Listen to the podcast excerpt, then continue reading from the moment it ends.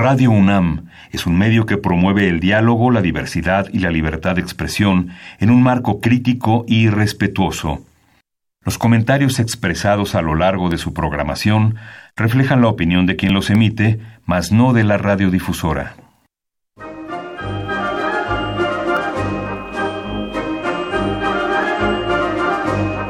La Feria Internacional del Libro del Palacio de Minería y la Facultad de Ingeniería de la UNAM presentan La Feria de los Libros. Un acercamiento a la lectura.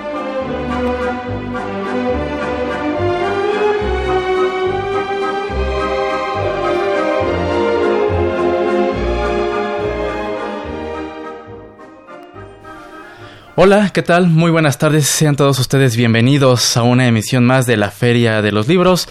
Gracias por acompañarnos en esta tarde calurosa de 15 de abril. Soy Elías Franco.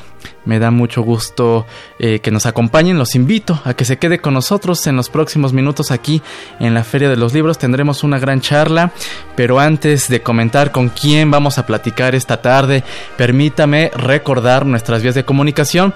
Eh, esta, en esta ocasión no tendremos oportunidad de establecer contacto vía telefónica, pero sí a través de los medios digitales. Escríbanos, envíenos un tweet a arroba ferialibros y por supuesto al correo electrónico la feria de los libros arroba gmail.com. Recordar que si usted desea descargar emisiones anteriores de nuestro programa, lo puede hacer a través de www.radiopodcast.unam.mx y si no tiene posibilidad de tener radio a la mano, puede seguir esta transmisión en vivo a través de www.radio.unam.mx MX. Y bien, pues esperemos que usted haya disfrutado del fin de semana. Eh, nos gustaría saber si tuvo oportunidad de asistir a alguna de las actividades que recomendamos, si eh, adquirió alguna novedad editorial, que nos comparta qué está leyendo. Nos gustaría saber en qué anda usted em, entre libros. Y bueno, pues esta tarde nos acompaña aquí en cabina Antonio Turok. Él es autor del libro La fiesta y la rebelión. Él es fotodocumental fotógrafo.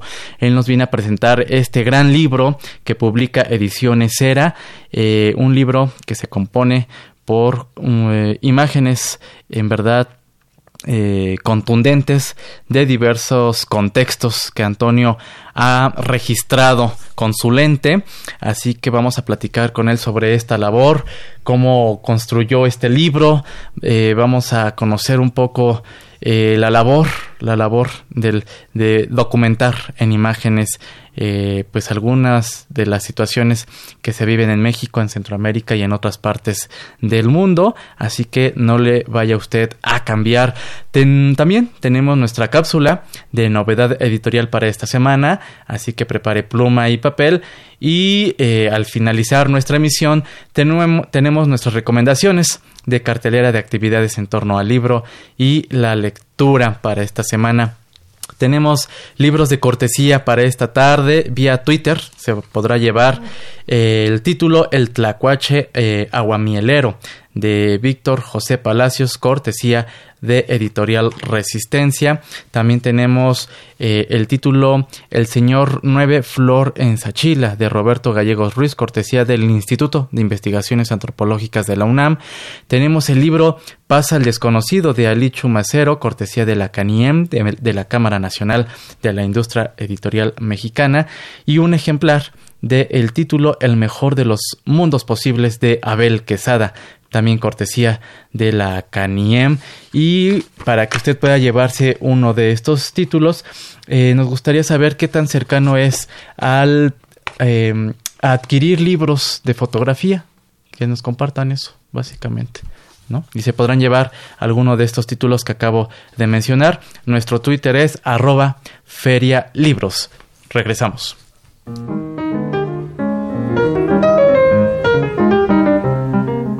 Notas de pie de página.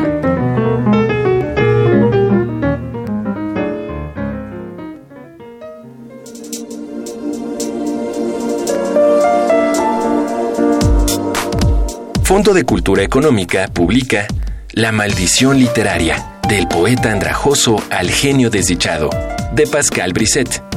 Por siglos, el escritor maldito ha representado una de las figuras cautivantes en el imaginario literario. Su infortunio y desgracia lo convierten en sinónimo de prodigio al momento de escribir. Pero, ¿en qué momento la fatalidad estableció lazos estrechos con el genio? ¿Puede la desgracia ser un horizonte que legitime la narrativa de un escritor? En esta entrega, el filósofo canadiense realiza un análisis lúcido sobre la maldición literaria como concepto y categoría histórica, sociológica y discursiva. La maldición literaria, del poeta andrajoso al genio desdichado, es una invitación a reflexionar sobre las implicaciones que este tópico de la literatura tiene en el imaginario literario y social.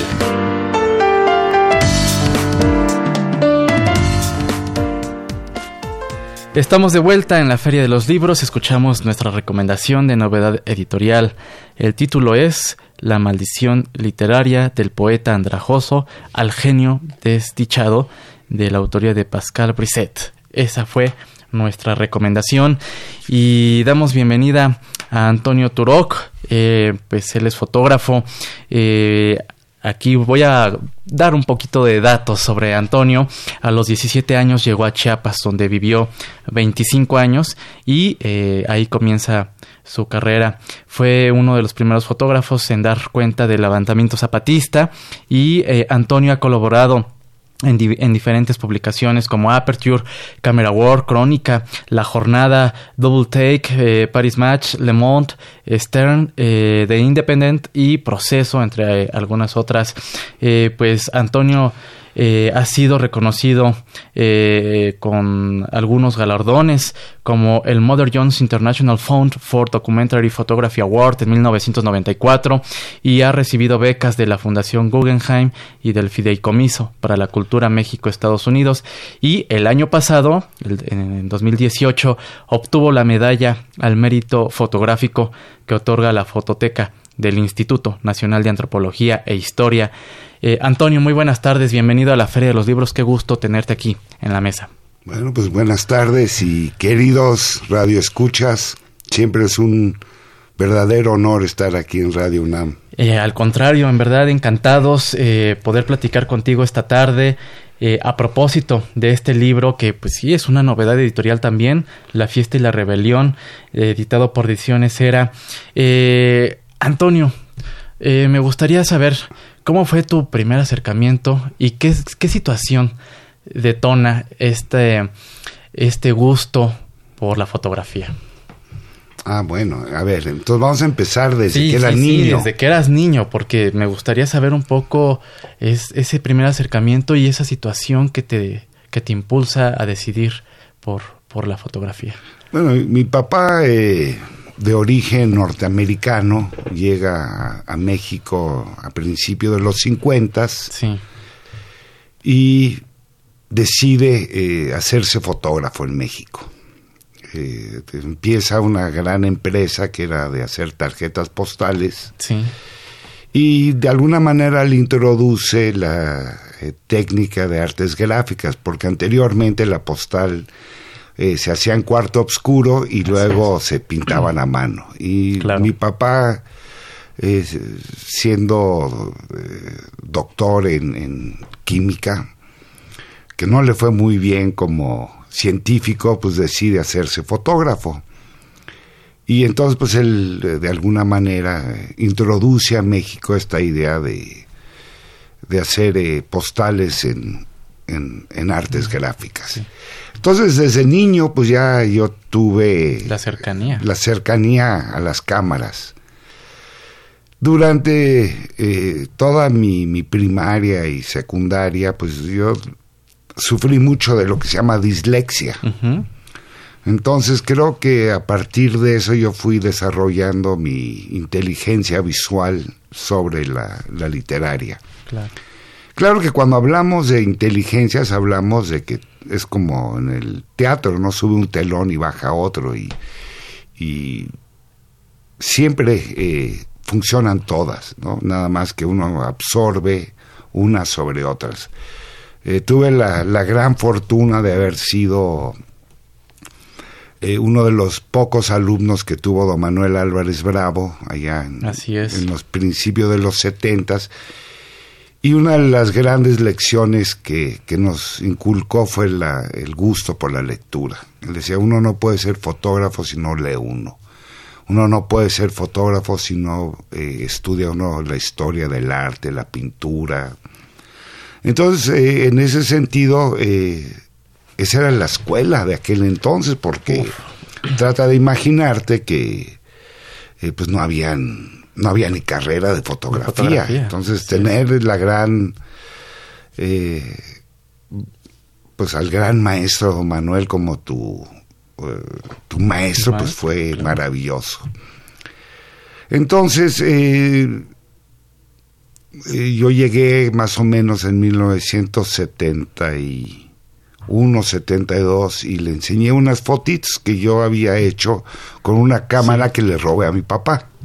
Ah, esas fotografías se las presentas a, ah, Maestro Manuel. A Maestro Manuel, lo, lo de mil yo empiezo más o menos en 1980. 70. Sí, sí, sí. 70, 71, 72, eh, con una cámara que me había yo prestado de mi papá. Qué maravilla. Y ahí es donde yo arranco, pero en, parte eh, debido a que eh, yo sufría mucho, ¿no? Con mantenerme eh, a tiempo con, con la lectura y entonces empecé a, a, desarrollar todo lo que son las artes visuales. Ahí es donde yo arranco. Em, retomando un poco lo que se comentó en esta presentación, cuando presentan tu libro en la Feria de Minería, Marco Antonio Cruz em, hace referencia o cita un dicho em, que eh, un fotógrafo sin suerte no es un buen fotógrafo. ¿Coincides con ello? Bueno, mira, voy, a empezar narrándote. Me voy a saltar eh, años, pero hay una que ilustra muy bien eso. Entonces, eh, la madrugada de 1994 y van a entrar los eh, entran los zapatistas en la madrugada, como a la una de la mañana. Sí. Entonces lo primero que hago yo es ir por mis cámaras ¿no? Entonces yo llego como a las 5 y veo toda la acción y empiezo a tomar fotos. Eh, y habiendo, eh, siendo pues la, ¿no? la, madrugada, eh, hace un comentario el subcomandante Marcos que pues que dónde está todo mundo. Sí. Y pues nosotros veníamos de una gran fiesta, una gran un gran reventón, entonces ya váyanse y traigan no falta gente aquí. Entonces salí a, buscar amigos fotógrafos. Entonces el primero al que llego le digo, oye Ricardo, eh, entraron los zapatistas a, a, tomarse el pueblo. Entonces levantó un ojo y me dice, no es mi tema. Eh, otro fotógrafo, gran fotógrafo también, muy amigo y gran fotógrafo, José Ángel Rodríguez, dice, sí, ya voy, ¿no? no llegó hasta la tarde. Sí. Eh, Sí, eh, en parte es suerte, pero en otra parte también hay que agarrar al toro por los cuernos. Digo, no, no. Tienes que tener la suerte de estar ahí.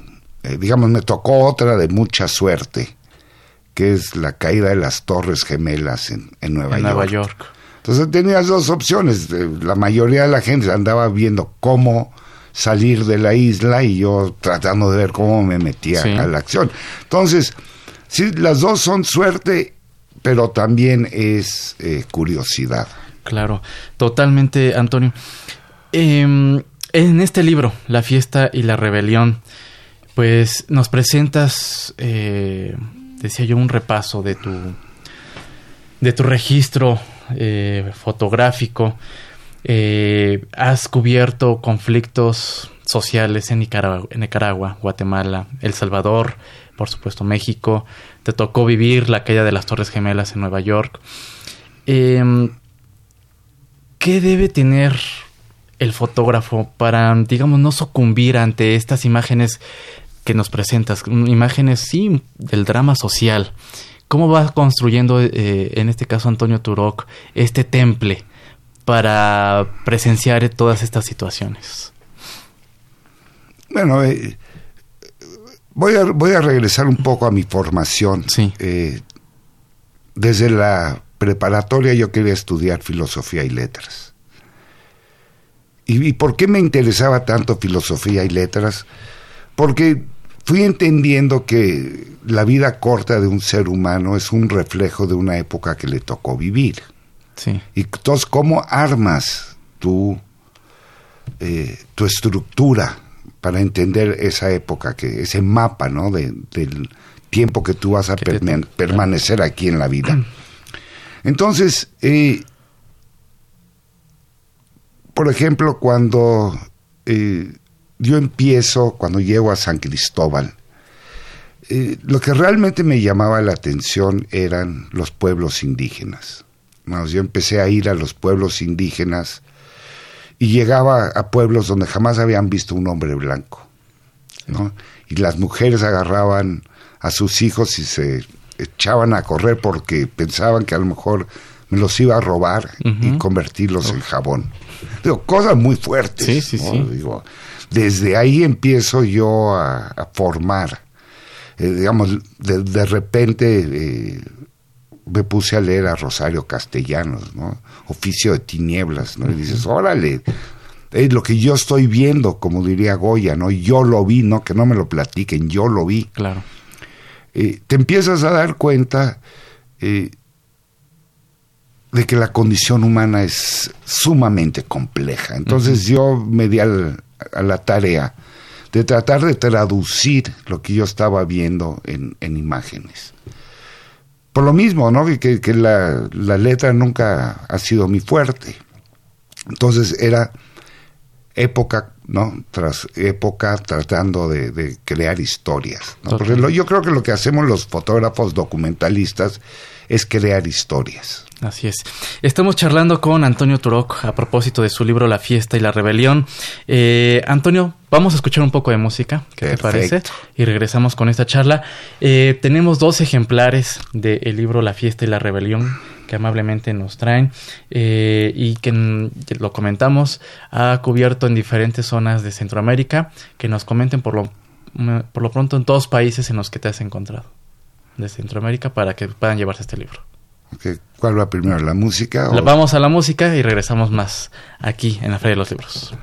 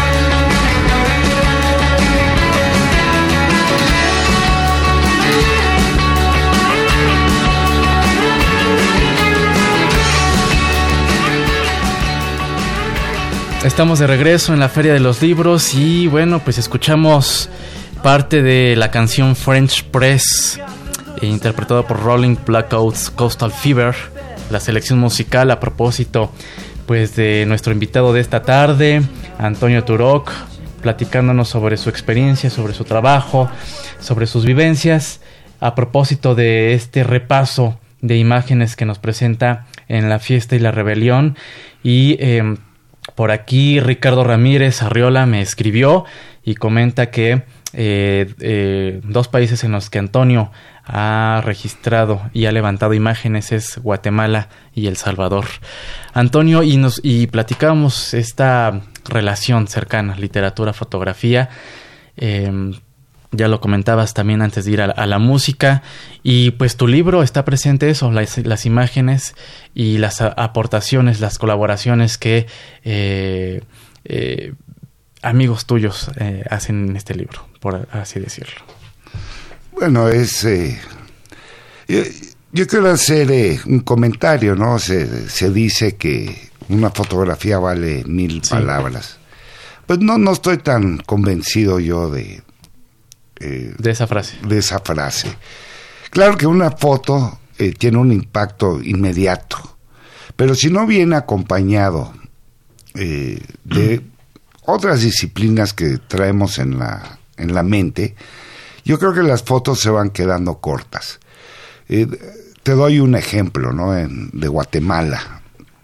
Eh, 1982 llegaba el, Papa Juan Pablo II y este eh, dictador que se llamó Ríos Montt, eh, de una secta religiosa, decide ejecutar a seis supuestos guerrilleros. Eso obviamente me dejó muy impactado y decido hacer un recorrido por Guatemala. Llego a al Petén, a la selva del Petén, y me encuentro eh, en una eh, situación donde acababan de masacrar a todo el pueblo, mujeres, niños, eh, a las mujeres y a los niños los quemaron vivos y a los hombres los fueron ejecutando con lo que se llamaba o se llama el corte chaleco. Veinte o 25 años después eh, llega Rigoberta Menchú y el juez Garzón. Y me dicen, oye, necesitamos esas fotos, tú eres el único que las tiene. Necesitamos, queremos llevar a Ríos Montt a, a un juicio. Y yo inmediatamente dije que sí. Bueno, desafortunadamente de, nunca eh, pasó por eso. Pero es cuando me doy cuenta que sí, la imagen va acompañada, ¿no? Va acompañada de testimonios, va acompañada de crónicas, va acompañada de,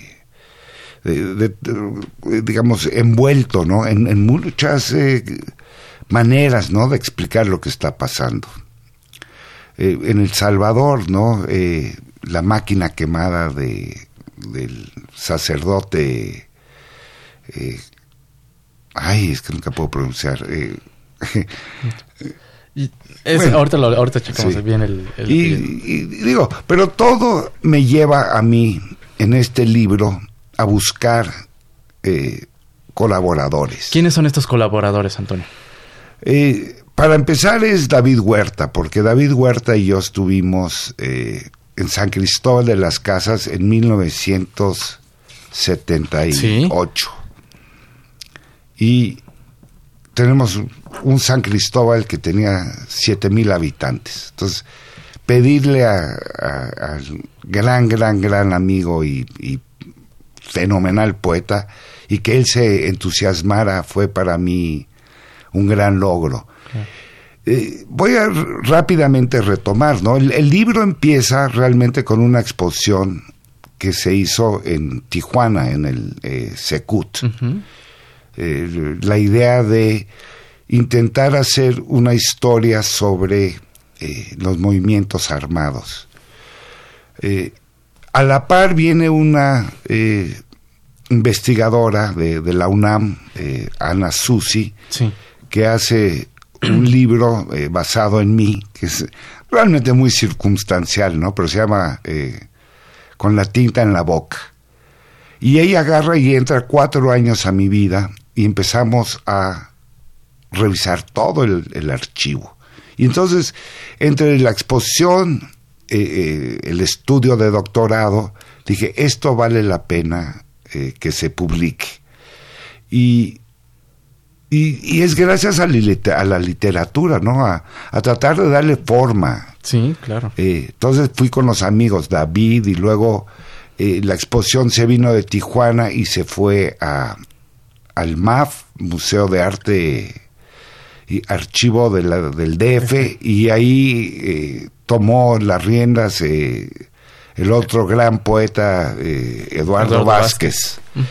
Y puso un primer dinero porque él dijo, no, pues hay que hacer un catálogo. Y yo dije, bueno, pero pues digo, nunca fue suficiente, entonces empezó la labor de buscar el dinero. Eh, y entre lo que se buscaba el dinero, entonces ya le pedí a, Coral Bracho unos poemas. Los poemas que están aquí. Que están aquí, que digo, yo hubiera, de alguna extraña manera, me hubiera, hubiera querido hacer la disciplina de hacer un poema por cada foto. Claro, eh, y al, muy al final, eh, le enseño toda la, parte que era realmente inédita de, mi trabajo, que es mi, recorrido por Estados, el norte de México y Estados Unidos. Y le súper encantó a, bueno, ni, decirlo, ¿no? A, a, Villoro. A Juan Villoro. A Juan Villoro, que pues, tiene, tiene una pluma fascinante. Claro, así es.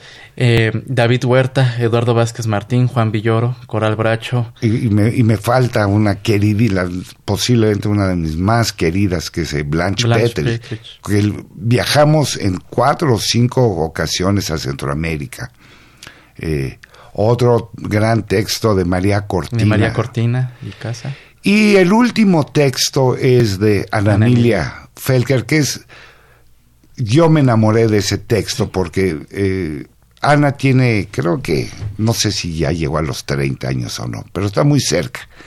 Entonces, eh, cuando nos conocemos en el concierto de Roger Waters, me dice, yo te tengo que entrevistar. Y ella dice que en, su infancia siempre tuvo una postal mía, que es la del subcomandante Marcos.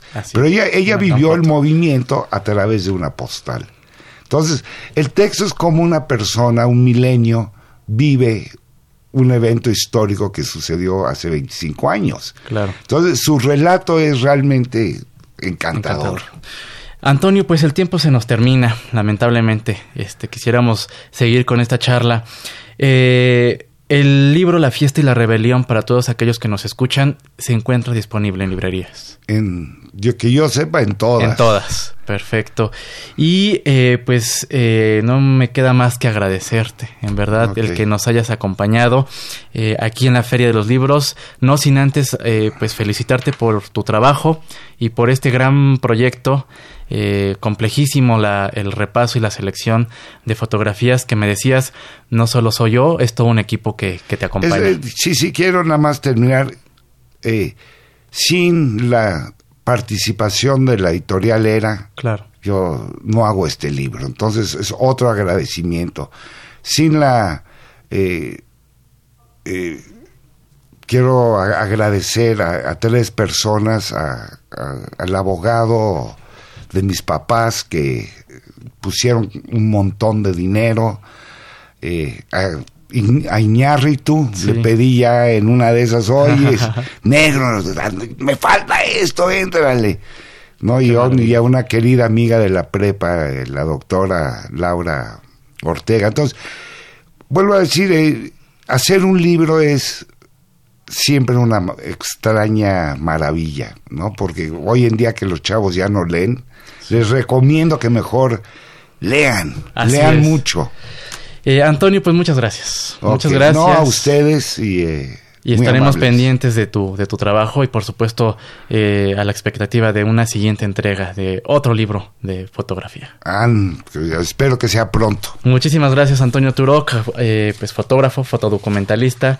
Gracias, gracias a ustedes por habernos acompañado esta tarde de lunes, ya nos pasamos. agradecemos a Marco Lubián en la producción y en la cartelera. En la coordinación de invitados Esmeralda Morillo, muchas gracias. En los controles técnicos agradecemos a Crescencio Suárez, muchas gracias. Yo soy Elías Franco, nos escuchamos el próximo lunes en punto de las 2 de la tarde. Que tengan una excelente semana. Hasta entonces. En un esfuerzo por incentivar la lectura y formar a nuevos lectores, Editorial Penguin Random House te invita a unirte al Maratón de Lectura Del 15 al 23 de abril, por cada 10 minutos de lectura que se registren en su sitio web, la editorial donará un libro a niños de la Fundación Save the Children. ¿Listos para acumular miles de minutos?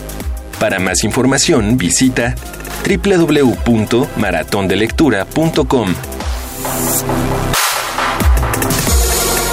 En la Biblioteca Vasconcelos podrás encontrar una programación amplia en torno al libro y el fomento a la lectura. Los invitamos a visitar su página www.bibliotecavasconcelos.gov.mx. El Instituto Nacional de Bellas Artes invita a consultar su programa de actividades culturales. Para más información, consulta www.inba.gov.mx. En estas vacaciones, la Universidad Nacional Autónoma de México tiene actividades que te pueden interesar. Para más información, visita www.cultura.unam.mx.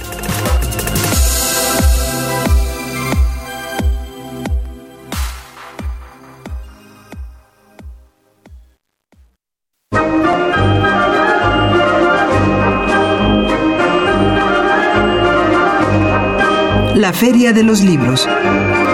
Un programa de la Feria Internacional del Libro del Palacio de Minería que organiza la Facultad de Ingeniería en coproducción con Radio UNAM. Idea original Fernando Macotela.